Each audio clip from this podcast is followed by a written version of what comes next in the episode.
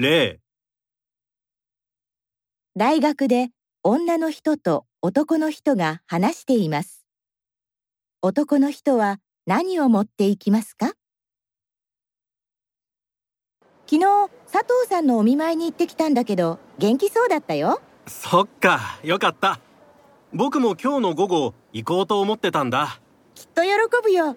何か持って行きたいんだけど、ケーキとか食べられるのかな？